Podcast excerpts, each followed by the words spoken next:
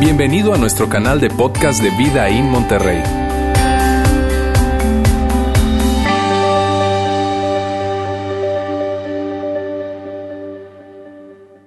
El tema del miedo, fíjate, es un tema muy grande y muy complejo, porque todos, todos experimentamos el temor de, de diferentes, eh, con, con diferentes frecuencias, con diferentes intensidades o de diferentes maneras incluso. Porque para algunas personas el temor se puede presentar en, en esa angustia, en esa ansiedad probablemente que, que, se tenga y es el temor lo que está detrás de esto.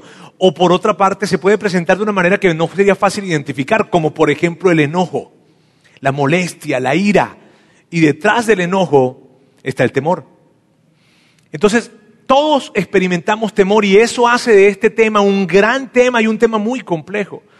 Y para algunas personas esto del temor puede que se vea más o menos así. La palabra miedo se vea así. ¿Por qué? Porque quizás tú fuiste uno de esos adolescentes temerarios que no les temía, no le temía a nada ni a nadie y andaban tomando decisiones y metiéndose en cuanta locura había y luego cuando llegaste al tiempo de la adultez te llevaste esas acciones o esas decisiones temerarias contigo. De hecho, fíjate, neurológicamente hay una respuesta para eso. Hay personas que están incapacitadas, neurológicamente hablando, incapacitadas para experimentar el temor como otras personas lo pudiesen experimentar o como la mayoría de las personas lo pudiesen experimentar.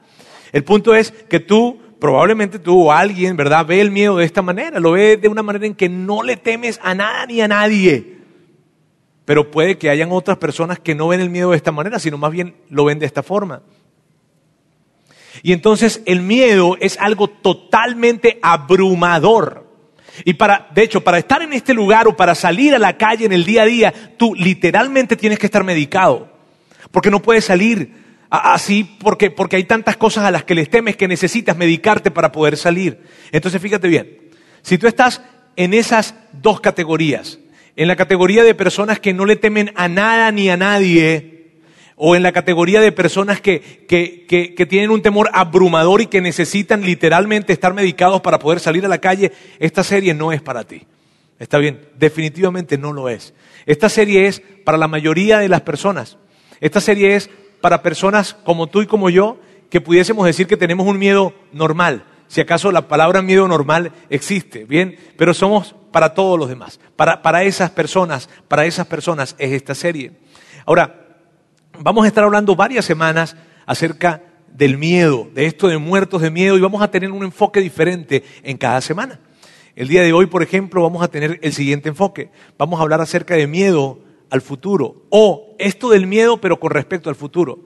Eso de que cuando tú piensas en tu futuro, cuando piensas y miras hacia adelante, y piensas en tu familia, y piensas en tu salud, y piensas en tus finanzas, y piensas en tu retiro, y piensas en tu empresa, y piensas en tu matrimonio. Y cuando tú miras todos esos temas probablemente y miras hacia adelante, tú dices, hay algo, empieza a sentirse algo dentro de ti, porque cada vez que ese tema aparece, porque cuando piensas en tu salud, porque cuando piensas en tus hijos, porque cuando piensas en tu matrimonio, porque cuando piensas en tus negocios, en tu empresa, en tu economía, en fin, de inmediato, el corazón empieza a palpitar un poco más rápido, ¿bien? Eso o ese enfoque lo vamos a ver el día de hoy. La siguiente semana vamos a ver este, esto, la perpetua ansiedad del presente. Y ya el miedo, pero desde el presente, porque la ansiedad es una de las maneras en las que el miedo se presenta, ¿sabes? Y la tercera semana vamos a verlo desde otro lugar, con otro tipo de enfoque. Así es que yo lo que te quiero pedir es que te mantengas conectado porque vamos a hablar del miedo vamos a hablar del temor. ¿Está bien? Y para, y para que hoy avancemos y nos coloquemos todos en la misma página, empecemos entendiendo qué es esto del miedo y que todos podamos entonces estar en la misma sintonía. El miedo es una emoción, amigos. Eso es el miedo. El miedo es una emoción. El miedo es una emoción que sentimos, el miedo es una, una emoción que experimentamos y que según los psicólogos y los sociólogos, hoy en día la sociedad está experimentando más temor que en ningún otro momento. Que en ningún otro momento. De hecho, fíjate bien, Fíjate, cuando a ti te duele algo, hoy en día, de hecho, y, permíteme aclararte, ¿por qué hoy en día se está experimentando más temor? Debido a los medios de comunicación, porque la comunicación y la información está más presente, está más al alcance, de una manera más amplia y de una manera más rápida. Entonces, cuando de repente tú te sientes mal por algo, te empieza a doler el estómago, la cabeza, y pasan días doliéndote la cabeza, y empieza como a ver nublado, y qué sé yo, ¿qué es lo primero que tú haces? Vas al médico, ¿cierto? No, vas a internet. Y te metes y empiezas a ver que en internet dice que cuando empieza a dolerte la cabeza y que se te duele de cierta manera, sí, sí, a mí me duele así. Y, si empieza a nublarse la vista, y, ay, sí, a mí también se me nubla. Y si empieza, eso es posible que sea un tumor. Y entonces empieza a sentir un pánico increíble y no has ni siquiera, ni siquiera tienes un diagnóstico médico. Pero eso es lo que pasa hoy en día. Esas cosas que sucedían probablemente hace años atrás y que ni nos enterábamos, ahora nos enteramos de inmediato. Cosas muy malas, probablemente que tienen que ver con, desastres naturales o con algo que le pasó a alguien en, en, el otro lado del planeta. Pero en el mismo momento en que sucedió, tú de inmediato te enteras. Y como de inmediato te enteras, lo sientes tan cerca. Antes ni te enterabas, antes lo veías tan lejos, pero ahora lo sientes tan cerca que de inmediato el miedo se presenta. Y el miedo ha venido acrecentándose en nuestra sociedad y en nuestros tiempos. Sin embargo, a pesar de lo que te acabo de decir, al final del día el miedo en tu vida y en la mía se presenta debido a lo que nosotros vamos a creer. Debido a lo que nosotros vamos a creer es que el miedo se presenta. Entonces el, el concepto se va completando de esta manera. El miedo es una emoción ocasionada por la creencia. Porque yo creo en algo, yo creo que algo es verdad yo creo que yo sé algo acerca del futuro, que cuando se trata del futuro yo sé algo, yo creo en algo y entonces esa creencia da lugar a que el miedo se presente, ¿sabes? Y con este enfoque de futuro, ¿cómo se complementa este concepto de esta forma? El miedo es una emoción ocasionada por la creencia de que hay una pérdida potencial y que cuando yo miro hacia adelante y pienso en mi salud, en mis finanzas, en mi familia y yo veo hacia adelante, probablemente yo empiezo a experimentar, oye, vale, ¿sabes qué? Potencialmente yo pudiese perder algo o a alguien, pudiese perder mi salud, pudiese perder mi familia, pudiese perder a mi papá, pudiese perder a mi mamá, pudiese perder a mis hijos, pudiese perder estabilidad, pudiese perder a alguien. Entonces, ante esa amenaza, yo empiezo a sentir dolor, empiezo a sentir, entiendo que, entiendo que eso puede venir para dañarme y entonces el miedo se presenta. Ahora amigos, el miedo es un gran asunto. ¿Y por qué decidimos hablar de miedo? Ok Roberto, ¿por qué deciden hablar de miedo? ¿Y por qué deciden hablar de miedo tres semanas? ¿Por qué hablar de miedo? Por lo siguiente, porque el miedo se presenta, mírame, el miedo no se presenta para asustarnos, ¿sabes? Para que, uh, y entonces necesitamos hablar de miedo para que no, para que entonces no, no tengamos miedo en términos de que, de que no me asuste nada. No, no, no, no, no, no, no, no. Mírame, estamos hablando de miedo porque el miedo cuando se presenta y llega a tu vida y a la mía, llega para dominar nuestra vida, llega para controlarnos. Por eso vamos a hablar del miedo. Porque cuando el miedo se presenta, llega para controlarnos o para gobernar nuestra vida. Por eso vamos a hablar acerca de miedo. Y hay diferentes personas que piensan diferentes cosas con respecto al miedo. Algunos probablemente se resisten con respecto a esto, a, reconocer de alguna manera que el miedo está presente. Pero mira bien, el peligro del miedo o el problema con el miedo es que cuando el miedo se presenta, nos controla. No nos damos cuenta, pero nos controla. Y es como que si nos colocaran algo alrededor que nos imposibilita hacer algunas cosas o inclusive que nos lleva a hacer algunas cosas. Por eso las preguntas importantes para hacernos en términos de, entender de que el miedo nos controla es lo siguiente. Un ejemplo, ¿qué has dejado de hacer por miedo? ¿Qué has dejado de hacer por miedo? ¿Qué, mírame, a qué lugar no has ido por miedo? ¿Qué, qué, qué, qué no has aprendido ¿Qué no has aprendido por miedo? ¿Qué no has iniciado por miedo? ¿Qué, ¿En qué lugar de trabajo no has llegado o no has podido estar por miedo? ¿Qué proyecto no has iniciado por miedo? ¿Qué relación en términos de trabajo, de amistad o romántica no has iniciado por miedo? Y entonces el miedo llegó a tu vida y es como que si te hubiese colocado una especie de cadenas y no, y no te dejó mover y no te diste cuenta, pero a causa del miedo tú dejaste de hacer algunas cosas. Cuando tú miras hoy en día hacia atrás y ves tu vida, tú ves, oye, vale, hubiese ido, eh, eh, hubiese ido a aquel lugar, hubiese hecho esto, hubiese emprendido más, hubiese estudiado esto otro, me hubiese, me hubiese arriesgado, hubiese, hubiese, hubiese, hubiese, hubiese, hubiese. ¿Por qué? Porque cuando el miedo llega, el miedo llega para imposibilitarnos. Y ciertamente el miedo de alguna manera se ha presentado para evitar que, que, que algo nos haga daño. Eso es verdad. Eso es verdad. Pero el punto que estamos abordando es el siguiente. El miedo se presenta y cuando el miedo se presenta, se presenta para gobernar nuestra vida y entonces para no permitir que vivamos una vida plena. El miedo se presenta de esa manera. O hay otra pregunta que es muy válida también. Por una parte, ¿qué, qué te ha evitado o qué, qué ha evitado que hagas el miedo ¿qué ha evitado que hagas, pero por otra parte, ¿qué ha hecho que hagas? Y esta es la pregunta entonces, ¿qué has hecho por miedo? ¿Qué has hecho por miedo? ¿Qué? ¿A qué lugar decidiste ir por miedo a quedarte fuera? ¿Qué negocio emprendiste por miedo a, verte mal o a no tener más que otros? ¿Qué, ¿Qué relación, mira bien, en qué relación, que puede ser de trabajo, de sociedad, de amistad o romántica, en qué relación tú hoy en día estás donde experimentas desvaloración, humillación, control, asfixia y violencia probablemente, pero sigues en esa relación por miedo. Entonces, ¿qué te ha hecho hacer el miedo?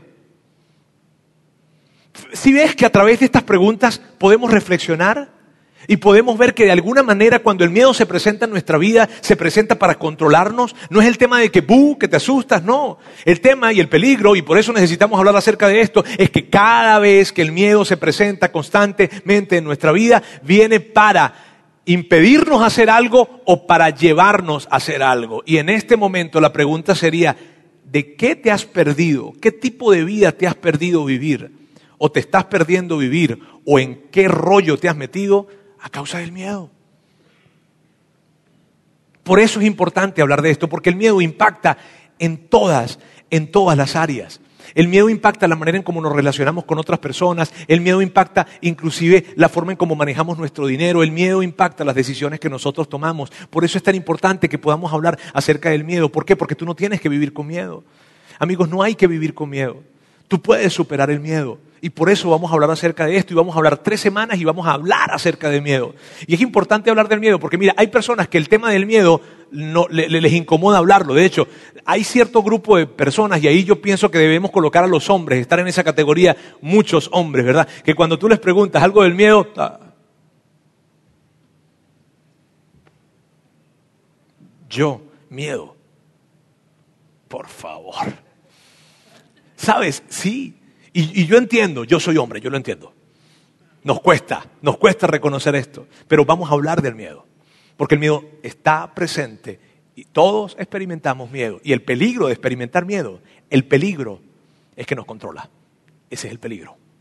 ¿Sí ves? Entonces, con respecto al miedo, ¿qué podemos hablar? Lo primero que quiero que hablemos es esto.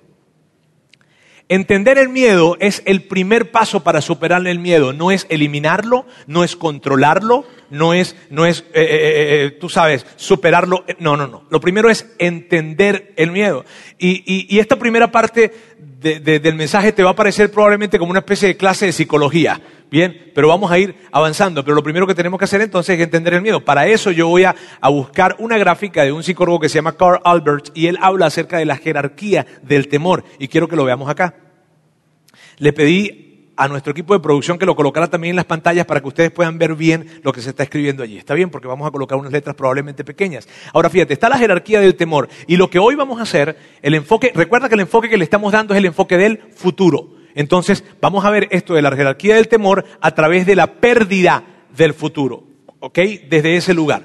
Ahora, el planteamiento de este psicólogo es lo siguiente. En cada una de estas categorías, ego, separación, autonomía y extinción, se pueden categorizar los diferentes miedos que hay. Cualquier miedo puede entrar en cualquiera de estas categorías.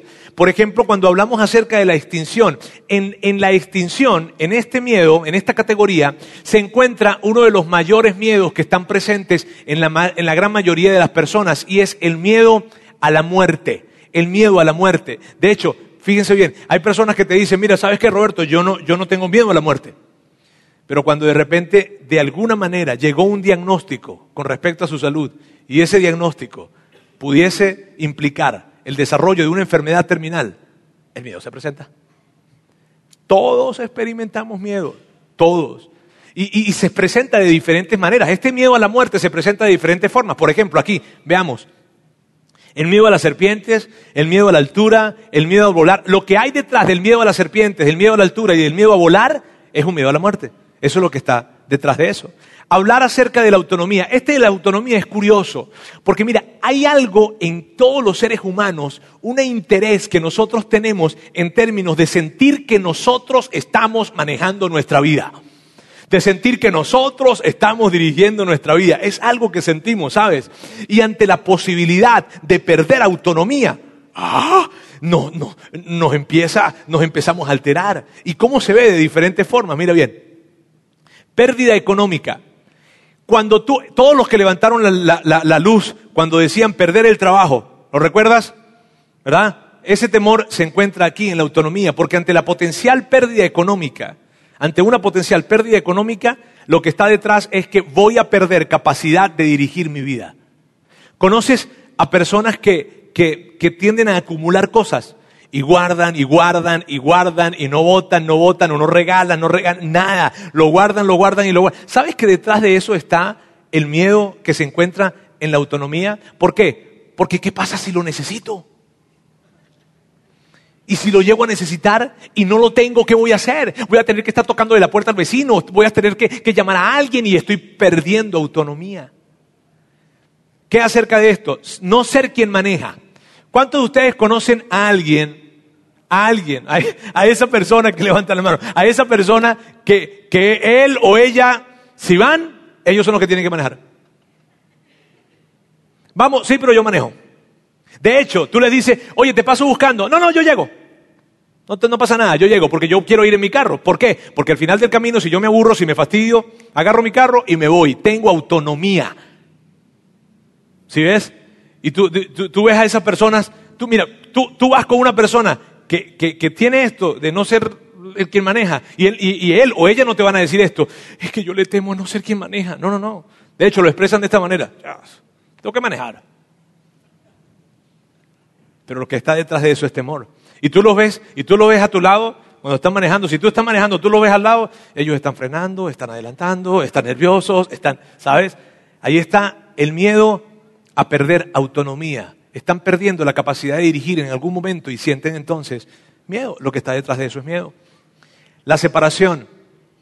Miedo a algún día llegar a estar separado o algún día experimentar la separación o a vivir en separación.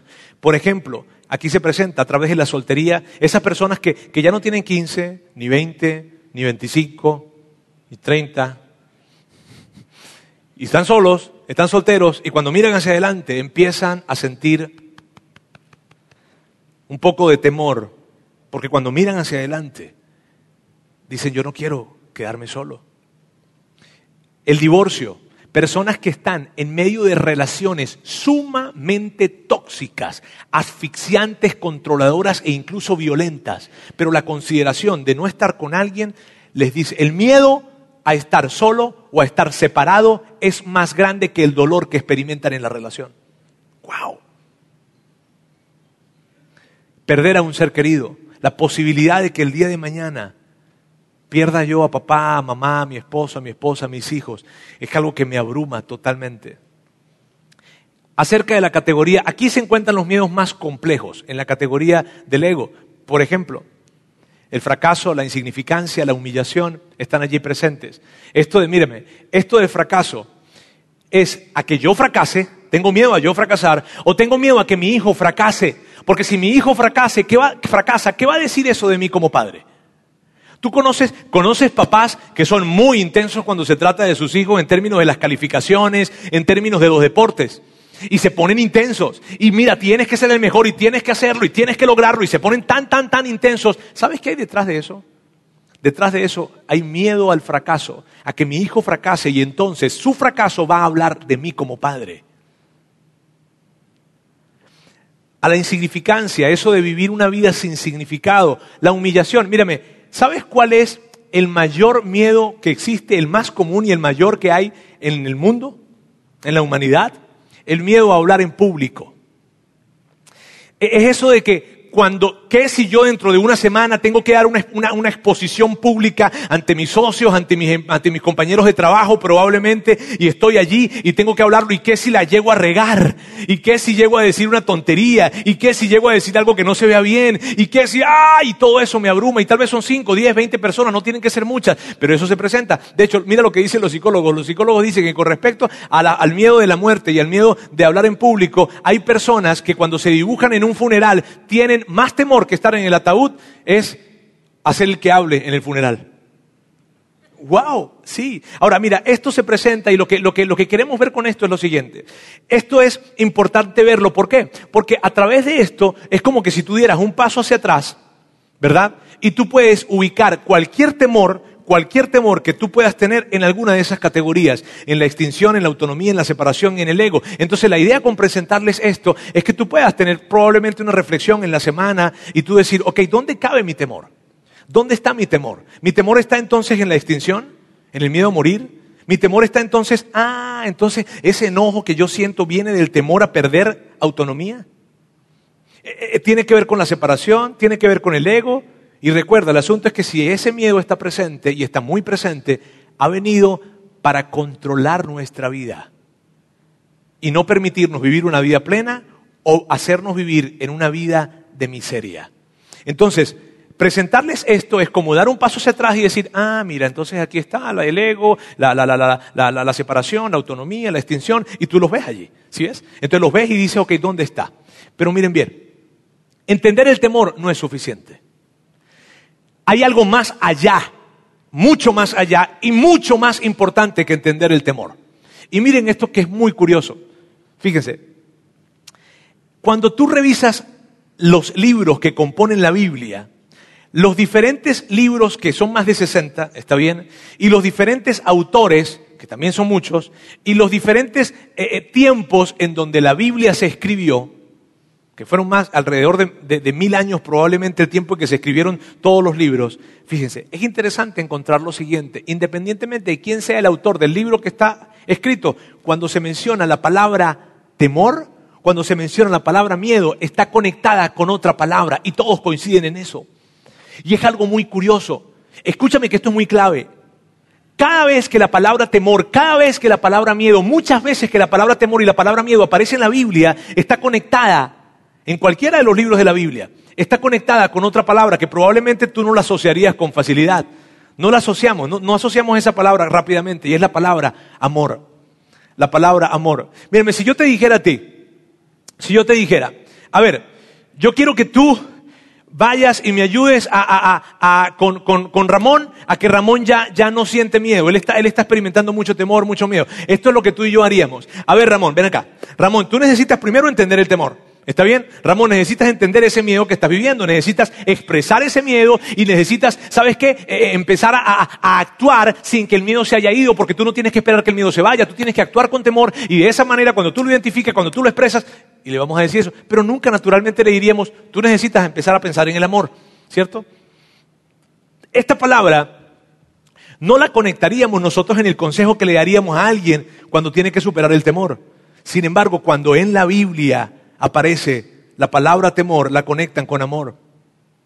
Y esto es, eh, amigos, esto es muy importante. Juan, Juan fue uno de los discípulos de Jesús. De hecho, a Juan, Juan se reconocía a sí mismo como el discípulo que Jesús amaba. Así se reconocía él mismo. ¿Sí ves? Y, y- a lo mejor puede ser un poco presuntuoso eso, ¿no? Pero, pero bueno. Ahora, fíjense lo siguiente. Con respecto a esto, Juan era uno de los discípulos, era uno de los apóstoles. Juan escribió una de las biografías de Jesús. Juan muere aislado, ¿verdad? Exiliado en una isla llamada Patmos. Y estando allá, él murió ya de viejito. De hecho, se considera que él es uno de los últimos o el último discípulo en morir. Él escribe, él escribe algunas cartas. Además de la biografía de Jesús, él escribe algunas cartas. Una de ellas, que fue la primera que escribió, hi- hicieron una junta creativa allá en, en- la isla de Patmos y le consiguieron un nombre a esa primera carta, se llama Primera de Juan. ¿No entendieron el chiste? No pasa nada, yo no me hiero, yo soy un tipo seguro. ¿Está bien? El temor a la humillación no lo voy a tener aquí en mi vida ahorita. ¿Está bien? Perfecto. Ahora mírame, él escribió en Primera de Juan, capítulo 4, verso 18, lo siguiente, y es interesante. En el amor no hay temor. Aquí aparece la palabra temor conectada con la palabra amor. Y él dice, en el amor no hay temor. Y lo que está diciendo Juan es esto, hey amigos, amigos, miren bien, miren bien, miren bien. En el amor de Dios no hay temor, no existe el temor, no hay espacio para el temor. Y luego dice esto, mira bien, sino que el perfecto amor echa fuera el temor. Y esto es interesantísimo, ¿por qué? Mira esto. Y, él dice perfecto, perfecto amor. Y probablemente alguien diga, ok Roberto, y está hablando, está hablando del amor de Dios, obviamente. ¿Por qué el amor de Dios es perfecto? Bueno, porque viene de Dios. Y si Dios es perfecto, pues el amor de Dios es perfecto. No. O sea, sí es perfecto, está bien. Pero no es perfecto simplemente por eso. El amor de Dios es perfecto porque el amor de Dios es incondicional. El amor de Dios no está conectado, no está conectado con, con el hecho de que tú te portes bien o te portes mal. El amor de Dios es incondicional, no está conectado con tu comportamiento, porque para ustedes el día de hoy es muy fácil decir, hoy es un buen momento para que Dios me ame. Estoy en la iglesia, vine a la iglesia. O probablemente alguien está viendo la transmisión en línea y entonces diga algo como, como, bueno, de todas las cosas que yo pudiese estar viendo ahorita en internet, y estoy viendo a un tipo predicar en una iglesia. O sea, este es el momento para que Dios me vea y entonces yo experimente su amor. Pero el amor de Dios no es condicional, el amor de Dios es incondicional. Significa que aún hoy en la mañana te ama y ayer haciendo lo que tú sabes que estabas haciendo, igual te amaba. El amor de Dios no es incondicional, eh, perdón, el amor de Dios es incondicional, no está condicionado a un comportamiento que tengas. Y lo que, lo que Juan está diciendo aquí es esto, fíjate bien, el perfecto amor echa fuera el temor. A la luz de lo que nosotros estamos hablando, así se ve, el amor de Dios repele el miedo. El amor de Dios echa fuera, aleja aleja el miedo. Ahora, mira esto, que las implica mira, pudiésemos pasar todo el día hablando acerca de esto, de las increíbles implicaciones que tiene este texto. Porque lo que está diciendo Juan aquí es lo siguiente, fíjense bien amigos, cuando el amor, perdón, cuando el temor está presente en la vida de alguien de una manera constante, está revelando que el amor de Dios no está presente. Y no porque Dios no ame, sino porque esa persona está dejando a un lado el amor de Dios. Por ignorancia, por, por, por, por, temor, pero el punto tiene que ver con esto.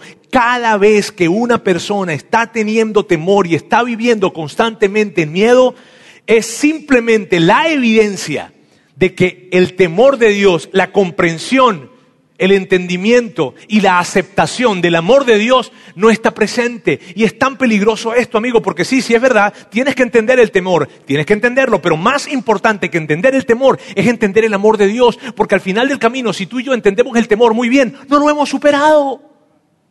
Podemos ser los reyes, los expertos en el conocimiento del temor, pero si no entendemos el amor de Dios, el temor vendrá para hacer que nosotros tomemos decisiones o para hacer o para impedir que nosotros tomemos decisiones. ¿Sabes? Y por eso es tan importante hablar acerca de esto. Por eso es importante entender el amor. Hay un personaje en la Biblia que habla tanto acerca del amor de Dios, es Pablo. Pablo, el famoso apóstol Pablo, él habla mucho acerca del amor. De hecho, en las cartas que él escribe, él habla muchísimas veces acerca del amor de Dios. Y Pablo, Pablo y, mira, y yo no quiero que tú vayas a pensar que Pablo era un tipo así romántico, ¿sabes? Tipo poeta, romántico, soñador, de la vida enamorado. No, no. Mira, Pablo era un tipo tosco, rudo, ordinario. Pablo, Pablo fue azotado muchísimas veces con látigo y con vara. Su, su espalda estaba toda marcada debido a los latigazos que él había enfrentado, los azotes que él había recibido. Pablo fue golpeado varias veces con piedras, o sea, apedreado. Una de las veces que fue apedreado, le dieron tan duro y le dieron tan fuerte que lo vieron tirado en el piso, en el piso ensangrentado, y dijeron, listo, ya lo matamos. Estaba tan mal Pablo, tan mal, que dijeron, ya lo matamos, y se fueron, pero realmente no había muerto. Pablo, Pablo inclusive, mírame, él, él, estuvo encarcelado, él estuvo colocado con cadenas en prisión. Pablo, Pablo era un tipo que tú quieres, porque cuando tú sabes, alguien te va a hablar del amor, tal vez tú tienes una idea de que es alguien probablemente romántico. Ese no era Pablo. De hecho, una vez, mire, una vez Pablo tuvo un naufragio. Él naufragó tres veces. Y uno de los naufragios que él tuvo, fue una tormenta terrible, el barco se destruye, están en medio de la mar, como sea ellos tratan de sobrevivir y sobrevivieron de una manera milagrosa, llegan hasta las orillas de la, playa y estando en las orillas de la playa empiezan a sentir mucho frío porque es lógico, el agua, la noche, en fin, el agua estaba muy fría, lo que sea, llegan, se acercan, buscan algunos este, eh, maderas, ramas, palos para poder hacer una, una, una, fogata. Y cuando empiezan a hacerlo, empiezan a prender la fogata, no puedes creer, no puedes creerlo salta una serpiente, de, o sea, acaban de sobrevivir de un naufragio, y sale una serpiente y muerde a Pablo. O sea, tú dices, lo que falta es que venga un perro y... No puedes creer eso. Ese era Pablo. Ahora, ¿por qué Pablo vivió esto? ¿Por qué Pablo experimentó todas estas cosas? Por lo siguiente, amigos, miren bien, bien. Si alguien preguntara, oye, vale, ¿por qué Pablo estuvo expuesto a azotes? ¿Por qué Pablo estuvo expuesto a, naufragio? ¿Por qué Pablo estuvo expuesto a, a, que lo apedrearan? ¿Por qué? Porque él entendía lo siguiente, el amor de Dios es algo tan importante que la gente necesita conocer, que yo soy capaz de vivir lo que tenga que vivir y de sufrir lo que tenga que sufrir para que las personas comprendan el amor de Dios. ¿Cuánto sufrimiento puede experimentar alguien a raíz de algo importante que tiene que decir. Y Pablo dice, el que sea necesario. Porque el mensaje que tengo es tan grande y tan importante que viene para afectar la vida de cualquier persona. Y por eso él vivió eso. En una carta que él escribió, escribió varias cartas, pero en una carta que él escribió a unos seguidores de Jesús que vivían en Roma, él les habla acerca del amor de Dios y mira lo que él dice. ¿Quién nos apartará del amor de Cristo? Y yo me imagino, mira, yo me imagino a Pablo allí haciendo eso y es como escribiendo eso de esta manera. ¿quién nos podrá separar del amor de Jesús? O sea, el amor de Dios es tan grande. Jesús dio, o sea, Jesús fue a la cruz por nosotros. Jesús resucitó por nosotros. ¿Quién pudiese separarnos del amor de Jesús? La, pregunta de Pablo es legítima, ¿sabes? Y luego hace una lista de cosas que pudiesen separarnos, pero él lo presenta de esta manera. Él dice, la tribulación, la angustia, la persecución, el hambre, la indigencia, el, peligro, la violencia. ¿Será que alguna de estas cosas nos podrán separar del amor de Dios? Pablo está diciendo, ¿será que si alguna de estas cosas suceden en nuestra vida o llegan a nuestra vida, significa que ya Jesús no nos ama? ¿Será que, ¿Será que algo de esto en algún momento que llegáramos a pasar en nuestra vida y que tú hoy en día probablemente lo tienes todo, pero que el día de mañana no tengas nada y que puede pasar? Pero ¿será que eso nos separará del amor de Dios? ¿Será que la posibilidad de que, ellos, de que eso suceda, entonces, quiere decir que ya no nos ama? Y Pablo está diciendo, yo ya he vivido todas esas cosas. Y te puedo decir algo, no hay nada que nos separe de su amor. Y luego dice lo siguiente, dice, así está escrito, por tu causa siempre nos llevan a la muerte. Así está escrito. Esto estaba escrito hace cientos de años, estaba escrito en un salmo. Dice, por tu causa siempre nos llevan a la muerte. Nos tratan como ovejas para el matadero. Y lo que Pablo estaba diciendo aquí era esto. Miren amigos, esto no es sorpresa para nadie. Que nosotros estemos pasando persecución, que nosotros estemos pasando hambre, que nosotros estemos pasando mucho peligro, no es sorpresa. Ya nos habían avisado acerca de esto. Y yo ya lo he experimentado. Y permíteme decirte algo. Yo que lo he experimentado te puedo decir lo siguiente. El amor de Dios es más grande que cualquier cosa. Y luego dice una frase que me encanta y quiero que la veamos acá. Dice, sin embargo, en todo esto somos más que vencedores por medio de aquel que nos amó. Me encanta esta frase porque lo que Pablo está diciendo es esto. A pesar de que tú puedas experimentar el día de mañana pérdida, persecución, hambre, y lo que sea que experimentes, tú puedes superar todo eso que tú puedes llegar a vivir si tú entiendes, aceptas y abrazas el amor de Dios. La clave está en el amor de Dios. Y yo quiero decirte algo. Mira, quiero decirte sobre todo si tú si tú has pasado, aquellas personas que han pasado noches en vela porque piensan en el futuro y probablemente se asustan y probablemente empiezas a sentir temor. Y cuando miras hacia adelante y tienes un pensamiento con respecto al futuro y piensas en tus hijos, en tu matrimonio, en tus finanzas, en tu salud, probablemente en estar solo, no sé en qué, pero, pero, pero tú empiezas a mirar hacia adelante y piensas en tu futuro y empiezas, cada vez que piensas en esto, el miedo se presenta. En tu salud, te digo, en, en las finanzas, en lo que sea, el miedo se presenta. Mira, yo no, yo no podría decirte que tu miedo no es legítimo, no, para nada, no te podría decir eso. No te podría decir que tu miedo es algo muy pequeño y que tienes que superarlo y vámonos, no, no, para nada. Pero lo que yo sí te tengo que decir es esto, aún en medio de esa situación, tú puedes convertirte en un más que vencedor. Lo que Pablo está diciendo es, no hay nada que sea más grande que el amor de Dios. Y cualquier situación que tú puedas experimentar en tu vida el día de mañana y que sea potencial pérdida para ti, Pablo te dice, si tú entiendes, aceptas y abrazas el amor de Dios, ese temor no tendrá espacio en tu vida, no te controlará y no te hará tomar decisiones. Pero la clave, mira bien, se encuentra en el amor. ¿Cómo se ve el amor de Dios en esa jerarquía del temor que veíamos hace un momento? Vamos a verla rápidamente. Cuando tú piensas en tu miedo a la muerte, cuando tú piensas en la posibilidad de perder capacidad de dirigir tu vida, cuando tú piensas en la posibilidad de estar viviendo eh, solo o de perder a alguien, cuando tú piensas en el tema de vivir una vida llena de insignificancia, cuando tú piensas en esto, el amor de Dios tiene algo que decir para cada una de estas cosas. Y si tú me preguntaras a mí, amigos, y esto que les quiero decir es algo muy importante, si tú me preguntaras a mí, ok Roberto, ¿y por qué los miedos se presentan? Porque, ok, estamos entendiendo lo del amor de Dios y lo entiendo, pero ¿por qué el miedo está presente en mi vida? Yo te diría esto. Probablemente la única razón por la que el miedo está presente en tu vida es para señalarte el camino hacia el amor de Dios. Probablemente la única razón por la cual el miedo está presente en tu vida es para que tú puedas experimentar y saber más o menos, recordar que el amor de Dios es más grande. ¿Por qué? Porque si yo te preguntara, mira bien, si yo te preguntara a ti, si yo te preguntara, ok, ¿tú sabes lo que es el temor? Tú me dirías, sí, claro que sí. Yo, yo, yo lo sé. Yo, yo, yo, yo, yo, o sea, si tú sabes cómo se siente, cómo te sudan las manos, cómo te palpita el corazón, cómo te llenas de empezar de, de, de, ansiedad, cómo empiezas a hiperventilar, ¿Tú, ¿Tú, lo has sentido. Sí, claro que lo he sentido, Roberto, no tienes que explicármelo, yo lo, yo lo he sentido. Yo lo he sentido, en algún momento de mi vida lo he sentido. Ok, así como lo que tú sientes, cien veces más grande es el amor de Dios. Entonces, el temor se presenta, el miedo se presenta para hacer un recordatorio de cuán grande es el amor de Dios. Si el miedo que estás sintiendo es muy grande, el amor de Dios es mucho más grande que ese miedo. Para eso está el miedo allí. Y eso es espectacular. ¿Por qué es importante recordar esto, amigos? Porque mírame, a mí me preocupa tanto cuando una persona vive con miedo, porque su vida no es plena. Mírame, hay mujeres que quedan embarazadas y cuando quedan embarazadas y piensan y escuchan eh, que es muy normal. Si yo les pidiera a ustedes que levanten la mano, ¿cuántas personas aquí han experimentado pérdidas en su embarazo? Seguro muchísimas manos serían levantadas. Y entonces fíjate, hay mamás que quedan embarazadas, muchas primerizas, y cuando sucede esto, su temor por perder el bebé es más grande que la alegría de que va a llegar. El temor viene para robarte plenitud en tu vida. ¿Qué tiene que decir el amor acá? ¿Qué tiene que decir el amor ante, ante, ante el miedo al fracaso? Lo siguiente, tú eres importante.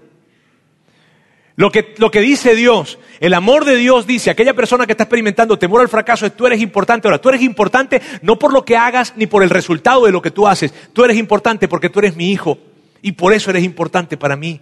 ¿Qué tiene que decir el amor ante la posibilidad de estar soltero, del divorcio, de perder un ser querido? ¿Qué tiene que decir? Nunca, nunca, nunca, yo te voy a dejar.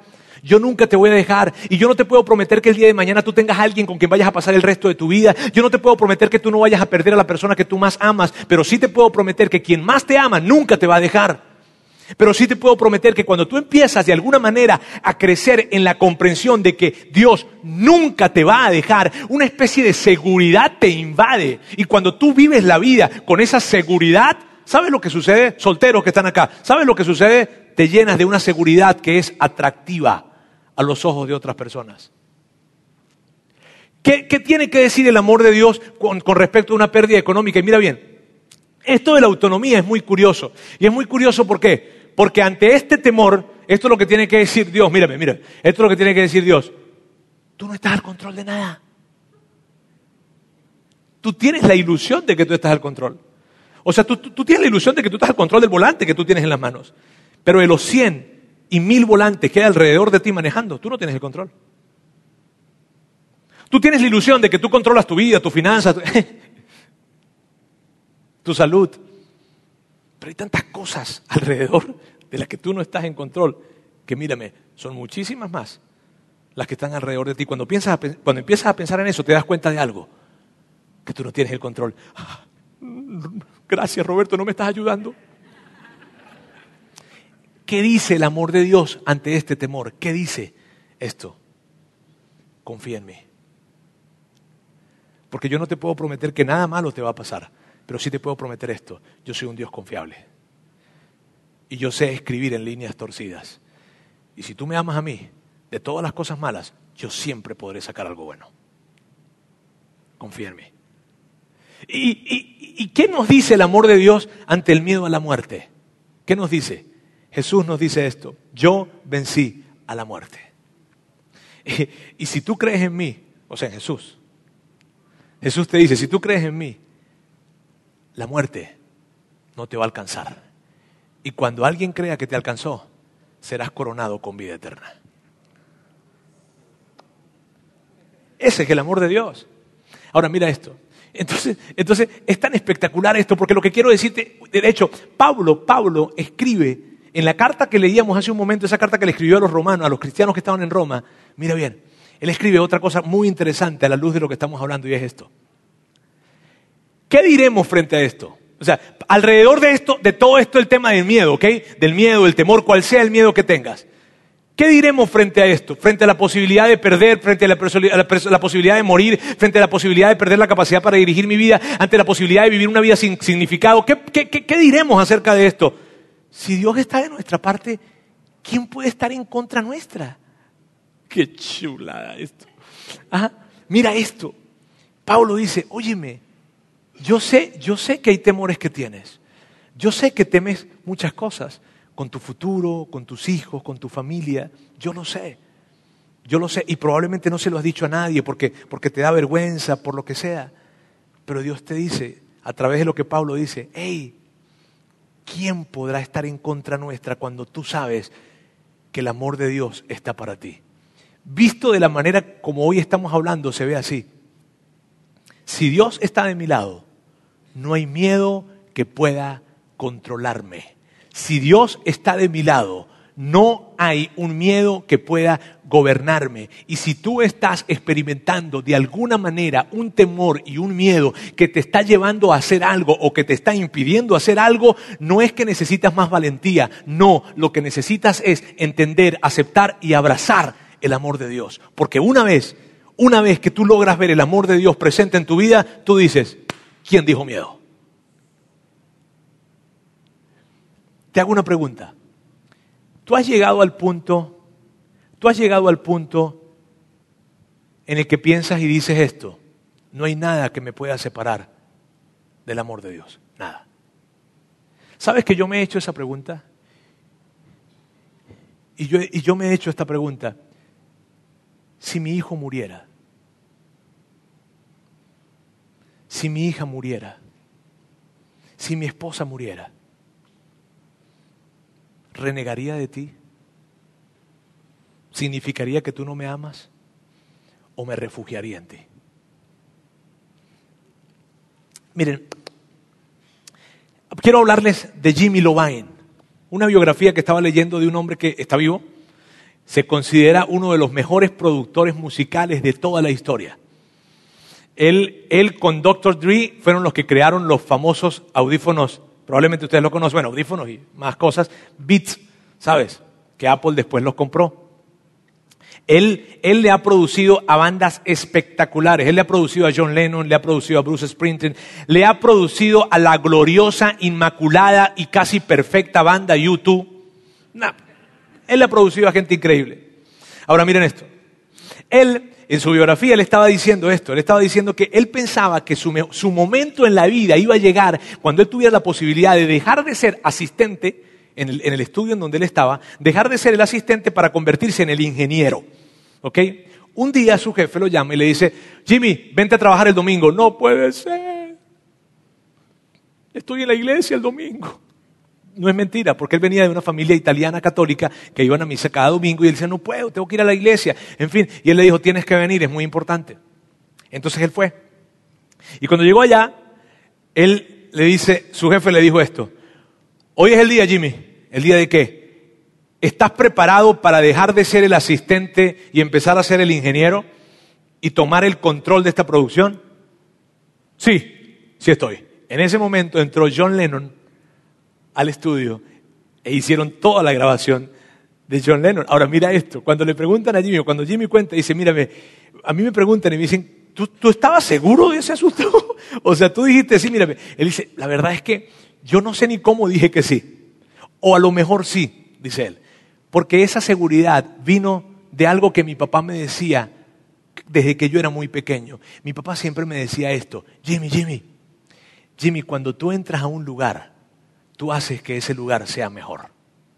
A cualquier lugar que tú entras, haces que ese lugar sea mejor. Y por eso yo tuve esa seguridad dentro de mí para hacer lo que hice. Mira, más allá de que esa frase te parezca chida y que, y que estés ahorita escribiendo un texto, hijo, sabes que estuve pensando un poco y, y, yo, yo siempre he pensado que cada vez que tú llegas a un lugar, más allá de que vayas a hacer eso, más allá de que vayas a hacer eso, mírame, te quiero decir esto. Tú tienes un Padre Celestial que cuando te ve, Él dice, cada vez que tú entras a un lugar, tú haces que ese lugar sea mejor. Ese Padre Celestial te ve y te dice esto, si tú supieras cuánto yo te amo. Si tú supieras cuánto yo te amo, cuántas cosas no harías, cuántas cosas dejarías de hacer, cuántas cosas podrías confiar en mí sin creer que tú tienes el control. Si tú supieras cuánto yo te amo. Qué chula. Ese es el Padre que tú y yo tenemos. Y miren esto. Miren. El tema, porque alguien pudiese decir, ok, el Padre Celestial dice, cuando tú entras a algún lugar, hace que el lugar sea mejor, pero el asunto es que tienes que creerlo tú. Yo no creo eso. Yo no creo que tú tienes que creer que cuando tú entras a un lugar tú lo haces mejor. Yo creo que tú tienes que creer que tú tienes un Padre Celestial que lo cree. Y cuando tú lo crees, estás entendiendo el amor de Dios. Mírame, si, si hay alguien acá que dice, Roberto, yo no, yo no te podría decir a ti que yo, yo tengo la, que yo he vivido con la seguridad y la convicción de que Dios me ama incondicionalmente. Yo, si soy sincero contigo, Roberto, yo, yo no he vivido con esa seguridad. De hecho, yo con respecto a Dios tengo muchas inseguridades y muchas dudas. Pero tú, tú, quisieras decir hoy, ¿sabes qué? A causa de eso que estás hablando hoy, a causa de vivir una vida sin temor, de la posibilidad de vivir una vida sin temor, entonces Roberto, yo quisiera empezar a entender el amor de Dios y abrazar el amor de Dios. Si tú quisieras hacer eso, yo quiero guiarte en una oración, en una conversación con Dios, desde donde tú estás.